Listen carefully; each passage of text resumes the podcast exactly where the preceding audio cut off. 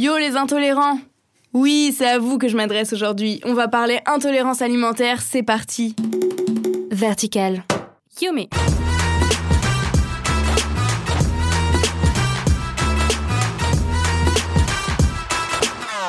Salut, moi c'est Romy, je suis une dingue de food et aujourd'hui je pense à ceux qui souffrent d'intolérance alimentaire, notamment celle au gluten et au lactose.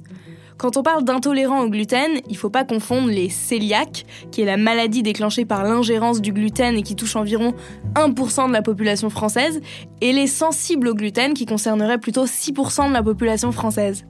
Il y a aussi ceux qui mangent du sans gluten par effet de mode, mais ils représentent que 1%, soit en tout 8% de la population française qui consomme du sans gluten. Vous voyez le marché de niche un peu? Bon, ça fait quand même 5 millions de Français, hein. Le gluten est principalement contenu dans le blé, qui est la deuxième céréale la plus consommée au monde après le maïs, avec 720 millions de tonnes produites dans le monde. Énorme, non? On trouve donc du gluten dans le blé, mais aussi dans l'épeautre, l'avoine, le seigle et l'orge. Enfin, soyons précis parce que ce que je dis n'est pas tout à fait vrai. En réalité, il n'y a pas de gluten dans les céréales elles-mêmes. C'est lorsqu'on va passer à l'étape de la transformation et ajouter de l'eau à la céréale que va se créer une protéine qui s'appelle le gluten. Elle permet d'avoir une pâte élastique et plus résistante. D'ailleurs, plus les années passent et plus les blés consommés dans le monde ont été modifiés génétiquement pour pouvoir donner des rendements supérieurs et contiennent donc davantage de gluten. Certains boulangers travaillent aujourd'hui avec des farines anciennes, élaborées à partir de blé de population, des variétés anciennes plus aromatiques et qui contiennent moins de gluten. Pour vous donner une idée, il y a environ 12% de gluten dans un blé génétiquement modifié, et ce taux peut descendre à 6% avec des blés moins travaillés. C'est le cas du petit épeautre notamment, parfait pour les sensibles au gluten mais pas les cœliaques.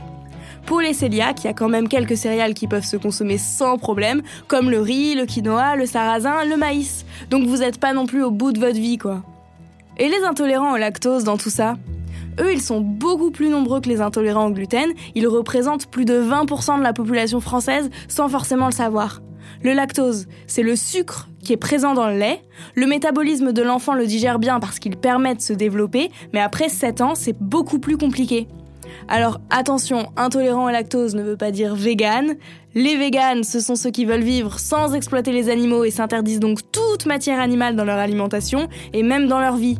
Adieu côte de bœuf au barbecue, beurre de micelle, miel crémeux, mondor dégoulinant, chocolat chaud régressif, bottines ou sac en cuir par exemple. Et le terme vegan, ça vient d'où? C'est tout simplement la contraction du mot végétarian, créé en 1940 par Donald Watson, un professeur de menuiserie oui, oui, je sais, ça n'a absolument rien à voir.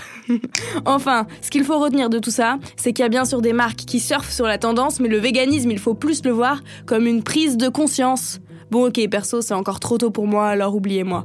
Allez, c'est fini, n'hésitez pas à vous abonner à ma chaîne si ce podcast vous a plu et que vous en voulez plus. Bon appétit.